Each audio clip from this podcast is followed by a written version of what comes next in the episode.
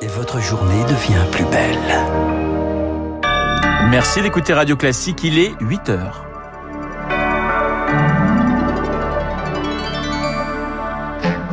La matinale de Radio Classique avec Renaud Blanc. Et voici les titres du journal Matignon. L'enfer pour ceux qui en sortent. Le Graal pour tous les autres. Qui succédera à Jean Castex Emmanuel Macron cherche encore la perle rare. On fait le point sur le casting euh, dès le début de ce journal. L'union de la gauche est-elle possible aux législatives? Insoumis et socialistes se retrouvent ce matin à 10h. Une coalition loin de faire l'unanimité, vous l'entendrez. Et puis, la Russie coupe le gaz à la Bulgarie et à la Pologne. Euh, Gazprom suspend ses approvisionnements. Les deux pays assurent être prêts à faire face. Radio classique. Et le journal de 8 heures nous est présenté par Lucille Bréau. Bonjour Lucille. Bonjour Renaud, bonjour à tous. Président, et c'est la une, président cherche Premier ministre. C'est la liste du moment pour un casting aussi secret qu'attendu qui remplacera Jean Castex à Matignon. Emmanuel Macron doit dévoiler d'ici la semaine prochaine le nom du prochain chef du gouvernement, homme ou femme, barre à gauche ou plutôt à droite. Les hypothèses vont bon train, les noms circulent, mais le suspense demeure car l'équation comporte plusieurs inconnus Victoire Fort. On le décrit comme un super DRH, directeur du service après-vente, animateur du débat politique national, mais aussi infusible. Un Premier ministre, c'est une conjugaison entre des circonstances et une stratégie, analyse un ancien locataire de Matignon. Déroulons. Stratégiquement, Emmanuel Macron peut faire le choix du technocrate, car là où le Premier ministre devra porter deux chantiers, la réforme des retraites et la planification écologique. Les circonstances, elles, poussent le curseur vers une personnalité plus politique. Il faut que ce Premier ministre soit un appel à la mobilisation pour les législatives, souffle un ancien ministre, membre de la majorité. En coulisses, les paris se multiplient. L'idéal serait une personnalité qui résonne avec l'électorat de gauche, qui a en partie élu Emmanuel Macron face à l'extrême droite. À gauche, oui, mais pas trop. Il ou elle ne doit pas être un repoussoir pour le centre droit et surtout, il faut se laisser de la marge, ajoute une ancienne ministre, ne pas griller ses cartes trop vite et pouvoir ajuster en fonction du message des urnes. Emmanuel Macron qui s'est fait plutôt discret depuis dimanche. Hier, il est passé remercier ses équipes à son QG de campagne parisien. Direction Sergi, aujourd'hui dans le Val d'Oise pour son premier déplacement officiel depuis sa réélection. Il rencontrera des habitants, des commerçants, de jeunes entrepreneurs dans un quartier populaire. Vendredi, il ira fleurir la tombe de sa grand-mère dans les Hautes-Pyrénées. Et à gauche aussi, les tractations s'intensifient. Avec un rendez-vous que plus personne n'attendait, insoumis et socialistes se retrouvent autour d'une même table tout à l'heure à 10h pour discuter programme en vue des législatives. En position de force, Jean-Luc Mélenchon, troisième homme de la présidentielle. Il tient pour ainsi dire l'avenir du PS entre ses mains, Lauriane Tout-le-Monde. S'il veut, il peut nous tuer, reconnaît un cadre du PS. Voilà l'étendue du pouvoir de Jean-Luc Mélenchon sur le Parti socialiste.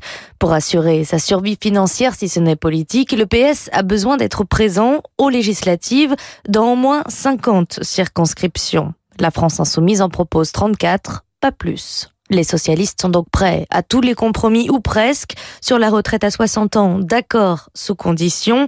L'abrogation de la loi El Khomri, oui, mais seulement en partie. En revanche, ils gardent une ligne rouge, pas question d'adhérer au programme des insoumis sur l'Europe et la géopolitique. Alors, pour arriver à un accord qui ne les affaiblisse pas trop, les socialistes comptent sur un élément de taille, c'est l'ego du chef des insoumis. Jean-Luc Mélenchon veut entrer dans l'histoire, espère un cadre socialiste. C'est son moment, il peut être celui qui aura réuni la gauche. Des négociations qui ne sont pas du tout du goût de tout le monde. Au PS, Bureau national tendu hier soir, critiqué pour sa tentative d'union avec la France insoumise. Olivier Faure, l'actuel premier secrétaire du parti, a invité ses opposants à partir. Vous écoutez Radio Classique, il est 8h04. Lucille Gazprom coupe le gaz à la Pologne et à la Bulgarie. Les livraisons sont suspendues dès aujourd'hui. Moscou leur reproche de ne pas payer le gaz en roubles. Membre de l'Union européenne et de l'OTAN, les deux pays assurent s'être préparés à la fermeture des vannes.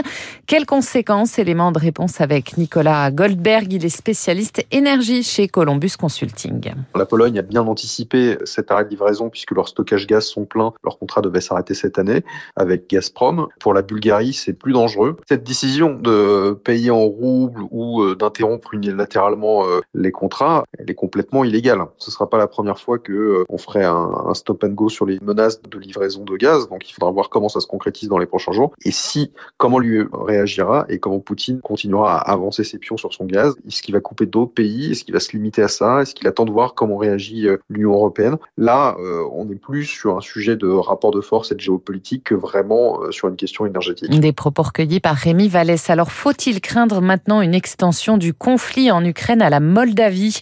Des explosions ont eu lieu hier dans la région séparatiste de Transnistrie. 1500 militaires russes sont stationnés en permanence sur ce territoire de 4000 mètres carrés frontaliers de l'Ukraine. Washington met en garde contre les tentatives, je cite, d'escalade des tensions. Les États-Unis et leurs alliés qui se réuniront désormais tous les mois pour faire le point sur les livraisons d'armes à l'Ukraine. Londres et Berlin promettent des blindés. La France, ses canons César. On en reparle juste après ce journal avec votre invité, Renaud, le général Vincent Desportes. Euh, la Russie, toujours en Russie, la mort de plusieurs oligarques russes qui interrogent. Six milliardaires jugés proches du Kremlin sont décédés dans des circonstances troubles ces dernières semaines, selon le Figaro. À chaque fois, le mode opératoire constaté par les enquêteurs laisse penser à un suicide ou à un crime familial, mais le profil des victimes sème évidemment le doute. Sergei Girnov est un ancien officier du KGB. Il y voit la marque des services secrets russes. En Russie, on a 117 personnes qui sont classées comme milliardaires. Par le magazine Forbes, leur fortune commune était de plus de 600 milliards de dollars avant le début de la guerre de Poutine contre l'Ukraine. En deux mois, ils ont perdu la moitié de capitalisation de leur entreprise. Dans ce contexte-là, bien évidemment, vous pouvez avoir des gens qui commencent à se poser les questions, où est-ce que ce fou qui se trouve au Kremlin nous embarque? Non seulement on perd de l'argent, mais en plus on pourra plus jamais l'utiliser parce qu'il y a les sanctions. Et donc dans ce contexte, certains préfèrent partir, d'autres préfèrent peut-être comploter. À mon avis, on va voir de plus en plus des choses à suivre dans l'oligarchie russe. Des propos recueillis par Marc Tédé et à l'instant on apprend que le géant français des équipements électriques Schneider Electric annonce son intention de vendre ses activités en Russie.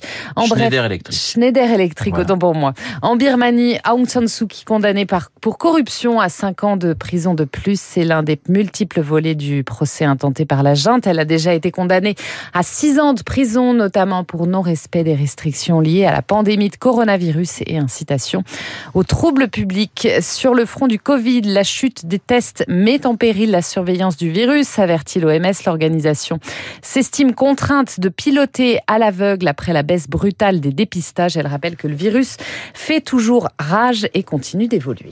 À Pékin, on appréhende justement le, le, confinement. Après Hong Kong, Shenzhen, Shanghai, c'est désormais la capitale chinoise qui risque la mise sous cloche. Ses habitants sont invités à se faire dépister massivement cette semaine après la découverte d'une centaine de cas de Covid. 40% des vols depuis et vers Pékin ont déjà été annulés. Un nouveau coup dur économique pour la Chine, Eric Kioch. Économiquement, Pékin, c'est l'équivalent de la Belgique. 3,5% du PIB chinois confiné, c'est prendre le risque d'handicaper une économie déjà au ralenti. Jean-François Di Meglio, président de l'Institut Asia Centre. Cette région, c'est la première en termes de services, d'économie tertiaire de la Chine. Le poids de Pékin, le fait que Pékin soit le centre de décision, tout ça fait qu'on a repoussé jusqu'ici tout confinement de Pékin. La propagation rapide d'Omicron menace aussi le huitième port mondial, Tianjin, à seulement 30 minutes de train de Pékin. Les deux villes forment un nœud logistique important. Un arrêt brutal des activités provoquerait une paralysie.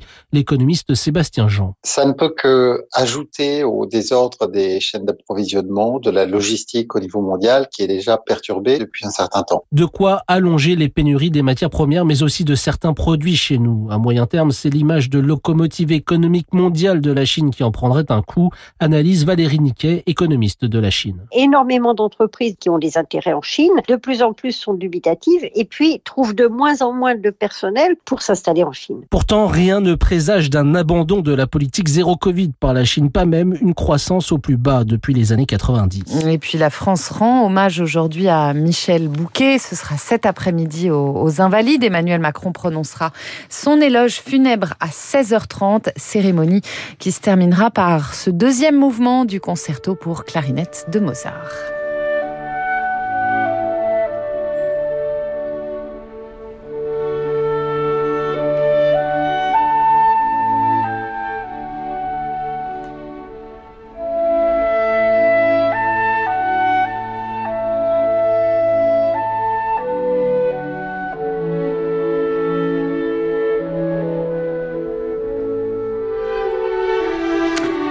Roi Summer, l'avare au théâtre, mais aussi au cinéma. Souvenez-vous, La mariée était en noir avec Jeanne Moreau, Michel Bouquet bien sûr, Charles Denner, Jean-Claude Brialy, dans un film de François Truffaut. Michel Bouquet, immense acteur, hommage donc aux Invalides cet après-midi. Merci Lucille, journal de 8 heures présenté par Lucille Bréau que nous retrouverons à 9h pour un prochain point d'actualité. Il est 8h10 sur l'antenne de Radio Classique. Dans un instant, l'édito politique de Guillaume Tabar et puis mon invité, le général Vincent